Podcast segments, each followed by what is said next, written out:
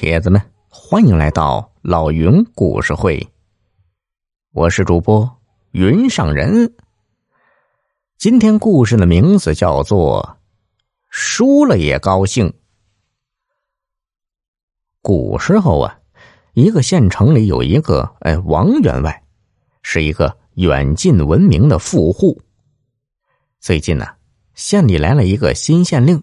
想着法儿的圈钱，他把包括王员外在内的富户全都召集到府衙，说呀：“这满县没有一个文雅之所，他想募集一些银两，建一个吟诗作画的地方，还请富户们多出一些。”王员外早就猜出了县令的真心思，他不想掏这个钱，又不敢得罪县令。可实在想不出一个两全其美的主意。回到村子后，几个孩子跟在王员外后面拍手说：“员外家里真奇妙，东墙边上有地道，夜里钻出个黑汉子，真要把人吓一跳。”王员外一听，不觉怒火中烧，这不是在诋毁他家的清誉吗？他仔细一看。其中一个孩子是他家一个短工的儿子。于是他回到家，把那个短工叫来，让他问清他孩子是从哪儿学来的那些话。不一会儿，那短工就回来了，说是前几天晚上，村里几个后生从王员外家的东墙边走过，其中一个说要去墙边方便，结果去了就没影了。大家都说那里一定有个暗洞，后生进去和员外家的小姐约会去了。后来不知怎的，就传出了这么个顺口溜。王员外听完，气的是七窍生烟。他家的院墙那都是用青砖砌成的，他刚刚看过，根本就没有洞。他气呼呼的对短工说。你去把那个后生找来，我要问问他。很快，短工领来了一个年轻后生，名叫刘黑桥，二十来岁，又黑又壮，眼神中透露出一股机灵劲儿。王员外生气的问他：“现在村里人都说你从我家墙洞爬进去了，你给我说清楚，到底是咋回事？”哎，员外呀，那天晚上我是喝多了，到你家墙外去方便，呃，不料摔倒在地，一时爬不起来了。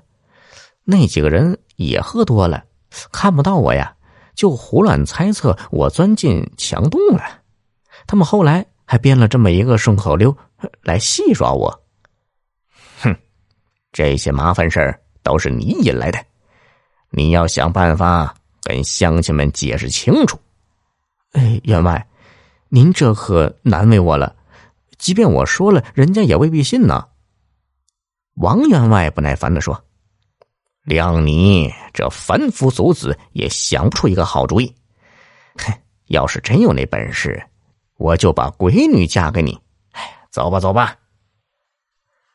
正所谓说者无意，听者有心。刘黑桥本来正要走，一听这话，又站住了。员外，此话当真？我若想出了好主意，你真肯把小姐嫁给我？当然不行啊！这事儿越描越黑，还是不理会为好。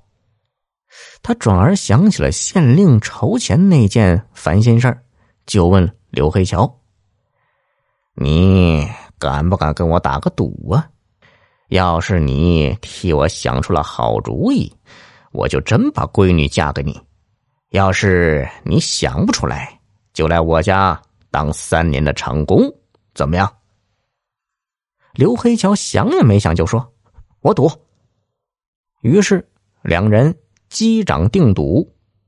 接着，王员外道出了赌的内容：刘黑桥要在三天之内帮他出一个主意，如何能。暂时散尽他家钱财，一年后又重新聚回来。刘黑桥一听，紧皱了眉头。王员外笑着说：“呵呵，三天后还是这个时辰，咱们定输赢。”刘黑桥应了一声，就低着脑袋出去了。说实话呀，王员外可没拿这个事儿当回事儿。刘黑桥一个山野村夫，还能比他更高明？他接着想他的主意，但三天下来仍是一筹莫展。到了第三天，刘黑桥如约而至。王员外问他是否想到主意了，刘黑桥点点头说：“他的主意是，哎，把王员外家旁边的几百亩地一分为二，一半挖成鱼塘，另一半堆积成山。”修路盖亭，王员外不觉一愣，这是为何？刘黑桥笑着说：“在整个县内，没有一处风景优雅之地。那些文人墨客想要吟诗作画，还得跑到邻县去。要是在这里修个山水凉亭，秀才们都过来了，在开上一个客栈饭庄，不愁没钱赚。”池塘中所养的鱼，既可观赏，又可拿来给饭庄做菜，一举两得。